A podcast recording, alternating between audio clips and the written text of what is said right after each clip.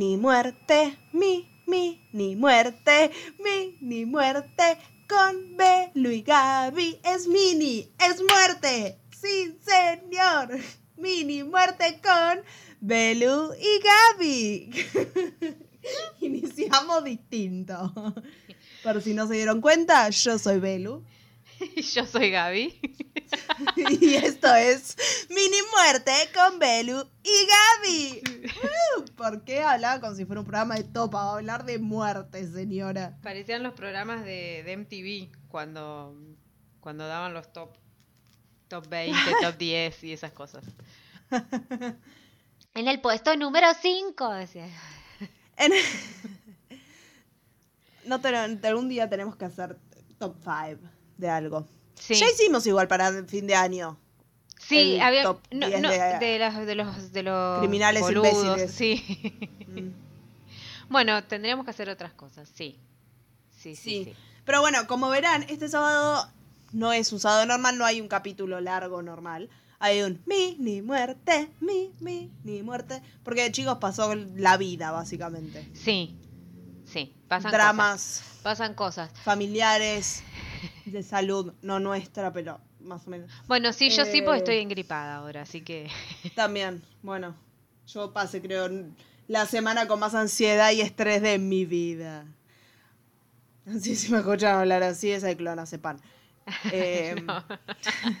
no. yo si me escuchan hablar así es que tengo la nariz tapada y tengo un paracetamol. Y habla como Carlitos. Sí, a mí no me parece que hagamos eso, Chavi.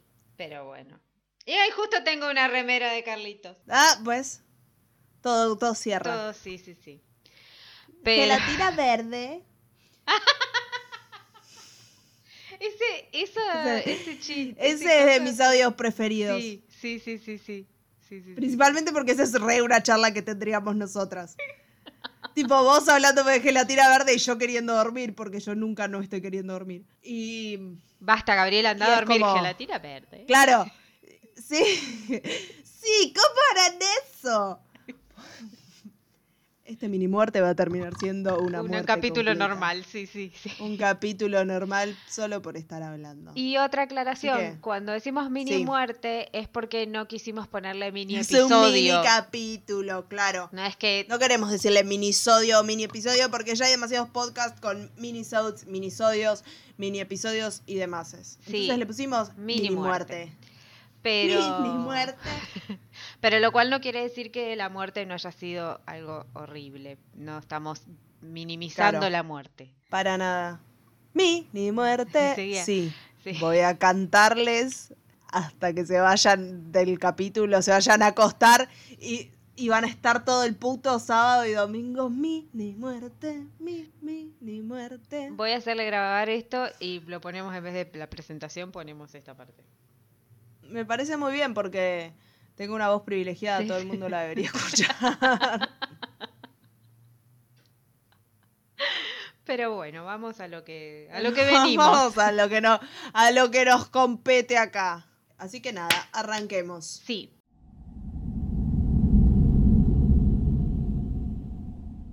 En el mini muertes de hoy vamos a hablar sobre un crimen que sucedió en Argentina. Para los que nos pedían cosas más nacionales o de por aquí, aquí lo tienen. Nos piden y lo tienen. ¡Viva Perón, carajo!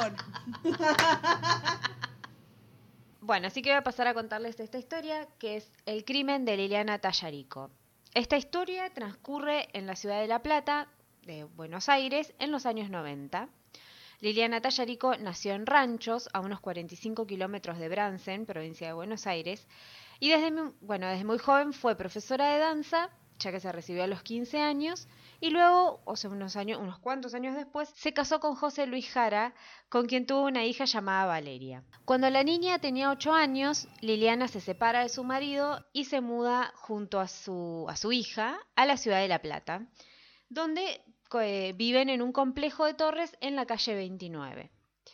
Liliana trabajaba como empleada en una mutual y como ya les dije era profesora de danza, entonces otro de los trabajos que ella tenía era que formaba parte de un ballet de folclore que estaba en Bransen y ahí ella eh, tenía una nueva pareja que se llamaba Oscar Murillo, que era el director de esta de este ballet, digamos.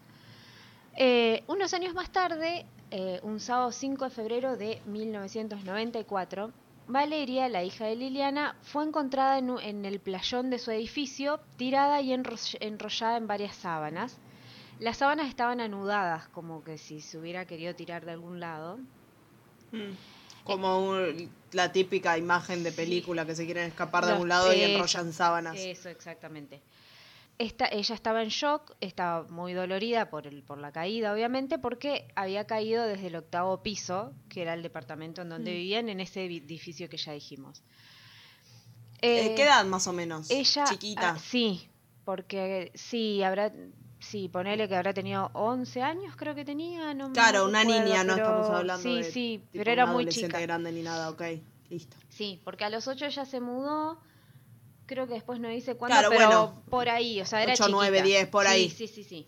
Bueno, cuando llega la policía para asistirla y suben al departamento donde ella vivía, encuentran a la mamá muerta en su habitación. Mm. En la habitación de la madre, ¿no? Estaba tendida de rodillas sobre la cama con los brazos estirados y tenía un corte en la garganta. Ay, por favor. En ese momento Valeria llevada al hospital, ahí estuvo internada y fue operada porque tenía una, fractura en la pierna. O sea, cayó del octavo piso y sí, o sea, se lastimó muchísimo, pero solamente tipo se quebró una pierna, no tuvo otra cosa más grave, por suerte. Pero sí estaba como en shock, entonces eh, ella había sido la única testigo de lo que le había pasado a la madre, se supone. Hmm. Pero como estaba en shock en ese momento, no hablaba en el hospital. O sea, no, decía ni una palabra, o sea, imagínense, ¿no? Solamente lo único que dijo fue Oscar, que era el nombre del actual novio de, su mamá, digamos. Entonces, obviamente pasa a ser como... Todo punto Oscar. Sí. La historia que voy a contar como que tiene como dos épocas, porque una es en el 94, que es cuando sucede todo esto, y otra es en el 2001, que es cuando Valeria ya es mucho más grande, y por terapia, por lo que fuera, recuerda cosas que hacen que se cambie lo que uno creía que, había pasado. Okay. Así que arrancamos con el 94. Y es que la tarde del 4 de febrero, José Jara tenía que pasar a buscar a su hija, o sea, a Valeria, para llevársela a ranchos. O sea, era como la pasaba a buscar para, para que vaya a la casa del papá y que él estaba viviendo ahí.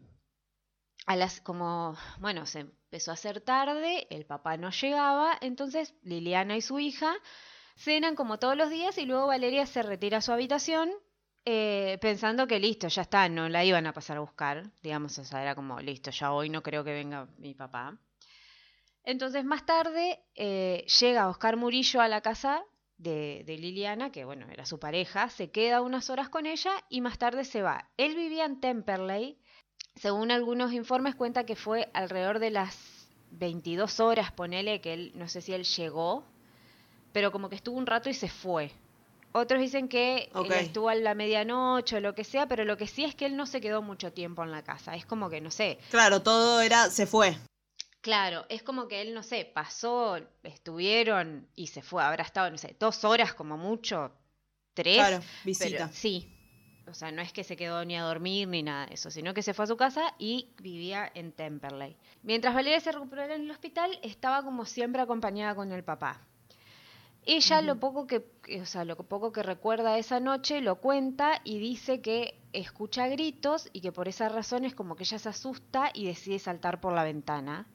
Ah, ella se arma como ese dispositivo de, de salto. Supuestamente. Supuestamente, ok. O sea, ella eso que, esas sábanas es que ella se quiso tirar. ¿Se acuerda? Se asustó y bajó ahí. Sí. Al tirarse, las sábanas como que se dieron, no aguantaron el peso que ella tenía y cayó del octavo piso. Ella no recordaba mucho, eh, solo que había escuchado la voz de Oscar, que, que había llegado a la casa, y luego que había escuchado como, o sea, más tarde había escuchado como un golpe fuerte, pero nada, eso era como listo, escuchaste un golpe, lo escuchaste a él lo situaste en esa escena, listo, ya está, el eh, Oscar queda detenido, pero que solamente queda preso cinco días. Ya que Murillo afirma haber estado en, sí, haber estado en el lugar, o sea, en el departamento, pero en el momento del asesinato él ya estaba en su casa. Entonces dice que era imposible que él haber sido el autor del hecho y luego irse... Porque no estaba. Claro, porque aparte era como ponerle que sí, que mataba a Liliana, pero eh, hasta Temperley eh, le quedaba como, o sea, era como, le llevaba mucho tiempo para llegar y era imposible que mm. él esté en dos lugares al mismo tiempo, digamos, o sea, era como, claro. o llegue tan rápido, digamos, o sea, no es que quedaba a media, a dos cuadras, ponele de la casa, como para más o menos ubicarnos donde están, tanto La Plata como Bransen y Ranchos quedan relativamente cerca, o sea, quedan a unos kilómetros, pero como que quedan un toque cerca, mientras que Temperley eh, queda como mucho más horas de viaje que los demás. O sea que era imposible que de La Plata hasta Temperley él, hubiera podido llegar en... Hubiera llegado tan rápido, sí, claro. Sí, sí, sí. Logran, logran probar que él estaba en Temperley en el horario de, la, de donde de supuestamente cuando ya cuando ella la, la asesinan entonces es por eso que él queda libre y solamente estuvo preso cinco días. Entonces hasta ese momento, en el 94, el asesinato de la bailarina, como lo titulaban en todos los medios, seguía sin mm. resolverse. Y como posiblemente se llame este mini muerte. El, el asesinato de la bailarina. Ahora vamos al 2001, Pasaron siete años del asesinato y en el mes de enero de 2001, Valeria Jara, que ya en ese momento creo que tenía alrededor de 18 años, pero por ahí también, porque hay lugares donde dan una edad y en otro lado dan otra, pero siempre es medio dentro de ese rango, entre 18, 19, 20, por ahí. Ella en ese momento ya, eh, ya había sido, ella había sido mamá, tenía, tenía un hijo que no, no recuerdo si es un hijo o una hija, pero tampoco viene mucho al caso lo que lo que pasa. Había un niño de por medio. Sí, que tal vez por esa razón y además de también de haber estado mucho tiempo haciendo terapia, es como que ella empieza a buscar la verdad de lo que le pasó con la madre. Entonces se acerca a, a una dependencia de la policía a 100 kilómetros de La Plata y la atiende el juez Horacio Nardo. Valeria le cuenta que... ¿Que era el que estaba llevando el caso de la madre? No, supongo que debe ser... O un juez random que, le dijo... Eh, supongo que ella debe haber ido a denunciar algo y le asignaron a esa persona, porque me parece que esta persona no era la que estaba en, ese momento. Al menos no lo nombraban antes, no lo, al menos donde, en los lugares donde busqué no lo nombraban antes. Valeria le cuenta que al morir su madre, ella se va a vivir con su papá a ranchos, pero que allí su estadía como que fue muy corta porque al, al poco tiempo los dos vuelven al edificio de la calle 29 de la ciudad de La Plata. O sea, mm. sí, vuelven al departamento donde la mamá fue asesinada. Que es raro, porque ellos en realidad vivían ahí en ranchos y después cuando se separan se va con la mamá a este departamento. no es este que departamento, familia en La Plata. Claro, este departamento era de la mamá, o sea, este departamento era de ella. Claro. o sea, de, Valeria, digamos, vendría a ser, porque ellos ya estaban separados, o sea. Claro, tal cual, pero ponele, no sé, cuando mis papás se separan, mi mamá se va a vivir otro lado, ponele, y después cuando o se muere mi papá, bla, bla, bla, volvemos como a la casa en donde vivimos siempre todos. Claro. Claro que sería... Acá no. sería la casa donde vivían siempre, ellos eran en ranchos, no en La Plata. En la Plata claro, es donde vivía el padre, donde ella se va cuando muere la madre. Sí. Claro, ¿por qué te estás yendo a ese departamento? Sí, no sé. Pero ahí ella comienza a decirle al juez que mi papá mató a mi mamá, tenía apoyado el cuchillo sobre el cuello de mi mamá y me ordenó que me fuera a mi habitación. Ahora voy a contar la reconstrucción de esa noche teniendo en cuenta lo que ella declara ahora, en el 2001. Valeria estaba en su cuarto, Oscar Murillo, el actual novio de su madre, en ese momento ya se había retirado hace unas horas del domicilio. Suena el timbre y Liliana, pensando que podía ser Murillo, que no sé, tal vez había olvidado algo o algo así, como que no le, no le resultó raro que tipo, capaz había pasado una hora desde que él se había ido y mm. bueno, abrió así, tipo sin, sin pensar, sin revisar. Y en ese momento ingresa Jara, o sea, su ex marido, el papá de Valeria, que recordemos que tenía que pasarla a buscar, pero a la tarde. No hay. Esto ya era, ya habíamos dicho, tipo, el mitad de la noche. Ella murió tipo 3 de la mañana, después, y el otro capaz se había estado poner medianoche, bueno, entre la medianoche y las 3 de la mañana. Sí, entonces, claro, él tenía que venir a buscarla a la tarde, no a la medianoche. Entonces, tal vez por esa razón, ellos empiezan a discutir. Valeria los escucha y luego siente como un fuerte ruido. Ve que el padre está como eh, sosteniéndole el cuello a la madre y dice, la tenía agarrada del pecho y la cortó. Ella se desplomó en la cama. Valeria recuerda que antes de la muerte de su madre, Jara en varias ocasiones como que había abusado o intentado abusar de ella. De ella Valeria. De Valeria, de, la hija, o sea, de, la hija. O sea, de Jara de la hija. O sea, de mm. Valeria. Y Liliana se, se, ve que o se dio cuenta o sospechaba o algo por el, por, por el estilo. Entonces que tal vez esa era la razón por la que él la quiso matar. La joven, la joven luego cuenta que al irse a vivir con él, Después de la muerte de su mamá, los abusos continuaron. No, no especifica bien qué, pero bueno, ya abusos, abusos, mm. es un horror. Durante todo este tiempo, desde el 94 hasta el momento en que ella declara, ella como que sufría una amnesia lacunar, que sería algo así como que, no sé si es inconscientemente o qué, como que creas un relato menos doloroso en tu cabeza mm. para poder seguir poder seguir adelante tal cual.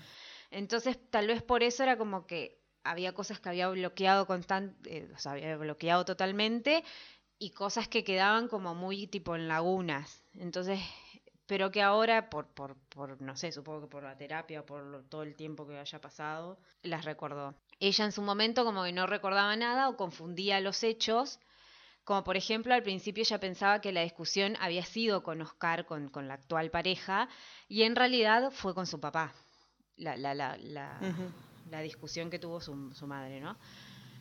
¿Cómo fueron? Hasta ahí es la declaración. Y ahora voy a pasar a contar cómo fueron las investigaciones, tanto en el 94 como en el 2001, donde no nos vamos a asombrar, y no es la primera vez que lo contemos, pero las dos fueron un desastre. Sobre todo la del 94. En el 94, mientras el cuerpo de Liliana yacía sobre la cama, los policías que tenían que custodiar el cuerpo, antes de que venga todo el resto del equipo, se sentaron en la cocina a comer pizza. La cosa sana. Sí. Pizza que posiblemente además le sobró a ella. Eso estaba por decirte. O sea, no creo que alguien haya ido, no a No. Pero era como, uy, hay algo para comer, bueno, comemos mientras esperamos. Y era como, no, pero bueno, pasó eso supuestamente. El comisario que debía atender el caso llegó a la escena del crimen ya por la mañana, o sea, mucho más tarde. Eh, y lo hizo en taxi. Después declaró que no tenía nafta en el patrullero. Los testigos que hubo eh, por ejemplo, un vecino declaró haber escuchado gritos esa noche y otra escuchó como el ascensor en la madrugada, entonces, o sea, eso no significaba que los gritos y el, el ascensor tengan que ver con el asesino, pero eso fue lo que hicieron para podía tomar... Claro, pero ahí con eso tomaron el horario del, del de lo que pasó, del asesinato, mm. sin investigar más. De todos los, vecinos que fueron llamados, se les tomó declaración en el living del departamento. Lo que no me aclaran es que si ya habían sacado el cuerpo o no, eso no lo sé, pero imagínense que estén tipo declarando. Sigue siendo una, escena de crimen. Sí, sí, sí, pero imagínate si todavía está el cuerpo ahí, es un espanto esto. Mm. Eh, alrededor de 20 personas entraron en el lugar, porque si fueron los vecinos de un edificio y esto era como un octavo piso, ya ahí ya hay un montón de gente viviendo en los otros departamentos. O sea que sí, 20 mm. personas más o menos entraron al lugar. El arma asesina jamás apareció.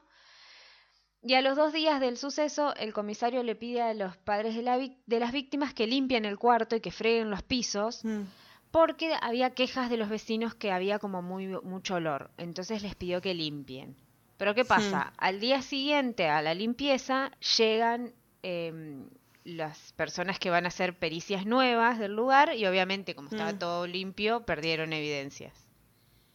Igual, o sea, no sé qué tan rápido se tienen que hacer las pericias. Yo supongo que antes de los dos días, porque sí. pero Obvio, esto eran otras. A levantar olor todo. Esto eran otras, como que. claro, otras nuevas, pero bueno. No sé, y no sé qué. O sea, si hay sangre por todos lados, ponele, yo no sé, quiero creer que todas las pericias que pueda llegar a necesitar algo de eso se, limpia la escena. no sé, la verdad, ¿eh? No estoy diciendo una huevada. Pero... Igual a veces, tal vez, si se piden nuevas es porque tal vez las anteriores no estaban bien, ¿viste? No sé, eso no lo explicaban bien, pero decían, bueno, que los mandaron a limpiar y después ya no. Pero claro. No iba a haber más nada para. Los, los líquidos corporales generan olor. Y sí. Igual, bueno, están en una investigación, o sea, qué sé yo, no sé, pero bueno, no, sé. Bueno, pero también nos hay que vivir ahí, hay que ver cómo es el... Sí, no, no voy a opinar acerca del iba a decir no, no, no. No voy a iba a hablar del muerto olor a pollo. Imagínate una semana y pasaba el muerto olor a pollo todavía. No te voy a decir cuántos tiempo estuvieron sin limpiar, ¿eh? No te voy a decir. Podían haber hecho miles de pericias. Sí. Me estás diciendo. Sí, sí, sí, sí. Semanas de pericias. Eh, sí. y acá no había sangre, pero bueno, había olor. Eh, Muerto olor a pollo. Pobre. Bueno, en el 2001, con la declaración de la hija de Liliana, se sumaron testigos que dieron datos más precisos. Por ejemplo, una señora que esto no sé si ella lo había ya declarado en su momento o no, pero ahora parece como que alguien había escuchado que Liliana gritaba, ¿qué haces, Valeria Corré? Pero como que no la habían tomado muy en cuenta, se ve. Después dice que las pericias sobre la sábana ya habían determinado que era imposible que la nena, ah, que en ese momento sí, mm. como habíamos dicho, tenía alrededor de 11 años, como que hubiera sido, primero que hubiera sido incapaz de anudar con tanta fuerza la tela, pues niña. Dijeron que fue posible que alguien mayor lo haya hecho y que escapó antes de la chica. Antes de que ella se tiró. O sea, y capaz por eso también las sábanas no aguantan el peso de una nena chiquitita. Porque ya sabía, ya se había tirado a alguien con más ya peso. ya habían cedido, claro. Sí. El abogado de la familia entonces dijo que seguramente Jara bajó primero y cuando baja Valeria y se cae y se lastima, él la deja tirada en el lugar y se va. Claro, capaz la deja tirada también con la esperanza de que se haya muerto y... No sé, no sabría decirte, pero... Era la única testigo. del crimen. Me suena más a eso porque si era la única testigo, lo más, lo más, eh, como que lo más seguro para él era llevársela, ¿no? Pero bueno. En realidad lo más seguro para él, más que llevársela, era que se le muriera. No, sí, bueno, por eso. Pero o sea, uno no espera que si cae de un octavo piso también o sea, salga solo con una fractura de pierna. Claro, pero bueno. Eh, si bien había datos que apoyaban el relato de Valeria y también no descartaban que la sábana las haya usado alguien más antes que ella, como que descartaron que fuera Jara. No sé por qué. Tal vez porque, bueno, ya en ese momento no había modo de, de, de, de ver si él lo había, lo había utilizado o no no lo sé. Pero bueno, nada, tomaron las declaraciones de Valeria como contradictorias, que se habían dado dos versiones, obviamente una en el 94 y otra en el 2001, y teniendo en cuenta que mm. ella en, ese, en el estado en el que estaba en el momento del asesinato, sumado a que era una niña de 11 años y estaba internada, igualmente... Una niña había sufrido un accidente horrible, sí. y me acaban de matar a su mamá y estaba en shock, es como, eh, mira, capaz su mente no estaba del todo lúcida en ese momento. Pero bueno, esto lo usó la, defensa de Jara para como ponerlo a su favor, de como diciendo, ay, eh, mm. dijo una cosa y ahora dice otra. Pero bueno, había que tener en cuenta eso que decís vos, o sea, que estaba en shock. O sea, tranquilamente mm. podría pasar esto. Eh, y bueno, salvo por el relato de ella, como que no había más pruebas, más de las que ya se habían investigado en su momento también viendo cómo se había accionado en ese momento ni nada, es como que no, bueno, no fue tomado muy en cuenta lo que ella dijo. Y quedó todo ahí. En febrero igual de 2001, Jara se declaró inocente, llegó a los tribunales de La Plata gritando, hagan tratar a mi hija, creo que en estos años estuve viviendo con un monstruo. Dijo que esa noche... Dice el hombre que abusaba de su Sí, y mató a su exmujer. Dijo que esa noche él no estuvo ahí, sino que estuvo curando cerámicos rojos. Por eso él tenía esas manchas en su ropa el día siguiente al crimen. Esto no es sangre, es cerámica. Sí, sí, sí. O sea. Eh... O casualidad, justo eran rojos los cerámicos que había curado en la noche del crimen. Sí, encima yo no sé, o sea, no sé si fueron tomados pruebas de él, porque en su momento a quien se apuntaba era otra persona. Eh, entonces, si él estaba diciendo esto, era señora, usted nadie le preguntó también por las manchas que tenía la ropa. Entonces era como que. claro, ¿por qué me está diciendo esto? No sé, tal vez sí. Es como el, en el caso de Ángeles, que Mancheri armató un relato de cómo lo metieron en un auto y lo picanearon y no sé qué. Y después le dicen como, ¿quién te picaneó? No, en realidad no me picanearon. Fue creo, me quemaron con no sé qué. Y después al final eran todos arañazos. Ah, sí, sí, sí, sí. Sí, sí, sí, sí. Es como nadie le preguntó, señor, ¿por qué está, sale usted a decir esto? Sí, sí, no. Un horror. Pero bueno. Eh, él también, o sea, Jara también declaró que la joven hacía eso por, por venganza hacia él porque no aceptaba a la nueva pareja que, esta que este tenía. Y dice, es como un pescado, no tiene sentimientos, refiriéndose a la hija. O sea, ¿por qué, ¿por qué la comparás con un pescado? Pero, la comparación es un pescado. ¿Qué sabes si los pescados no, sienten? Eso mismo. O sea, pero, pero aparte era como. ¿Acaso no viste la sirenita? no, pero aparte era como, no tiene sentido la frase si te puedes pensar. O sea, ¿por qué bueno, no importa. Bueno, repetía que todo era por celos, que él jamás había visto. que Bueno, acá volvemos a lo mismo de lo que decimos siempre, porque él decía que él jamás la vio a ella llorar por su mamá y que ella lo había amenazado con denunciarlo si no se alejaba de su pareja. Eso de que ella no llore... Trauma, trauma, tra, tra, tra, trauma, trauma, trauma, la nena está traumada. Obvio. Y que no significa nada. Que no llore es lo que ya dijimos siempre. Uno no va a reaccionar como el otro espera. Nunca. O sea, entiéndanlo. Pero bueno. Cada uno maneja las muertes de forma distinta. Exacto si no em, lloras está bien, si lloras está bien. Estoy cantante hoy, perdón. Sí. Bueno, a favor de Jara hubo un perito psiquiatra que se llamaba Miguel Maldonado, que dijo que Valeria tenía un relato que era como una mitad fantasía y una mitad venganza.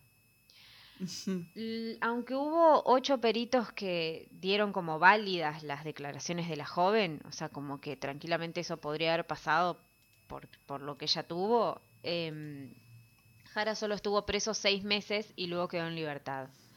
Al conocerse el veredicto, Valeria escribió una nota con la esperanza de que se haga justicia y que, eh, de que alguien la escuche.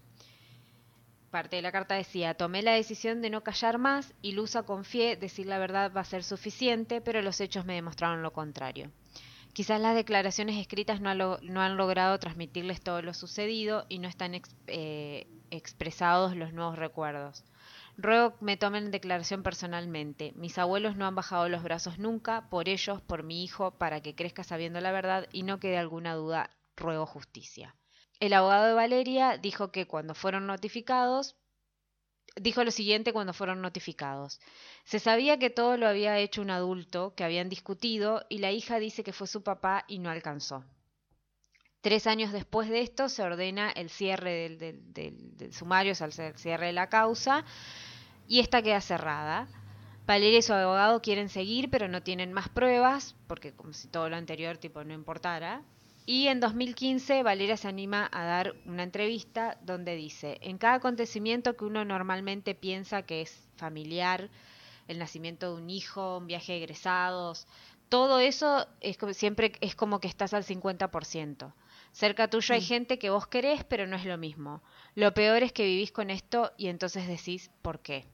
Claro, es como que todas las cosas felices que le pudieron haber pasado desde ese momento hasta ahora es como que estás como medio no no mm. me, suena también a que no puedes eh, como que festejar ni nada porque te queda eso pendiente de por vida eh, el disparador sí de esta historia fue eh, que en un verano leí justo en un verano leí ese verano oscuras que es de, de Mariana Enríquez y Em, está, que no es, no es que está basado, o sea, está, la, historia es sobre dos chicas que, que, pasan un verano en La Plata, pero cuentan esta historia porque es justo un tiempito después de que sucede esto y tiene algo que ver con, con el asesino, lo que pasa que ahí es como que ella le da otro final y donde el, el, personaje este no, no, no, tiene el mismo nombre, pero vos te das cuenta que está hablando de esta persona y que ya lo consiguen como el asesino.